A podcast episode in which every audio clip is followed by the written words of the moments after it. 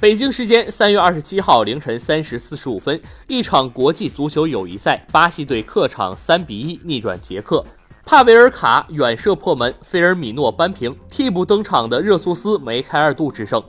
第三十七分钟，马佐普斯特前场抢断分球，打中防守队员偏转，希克顺势做球，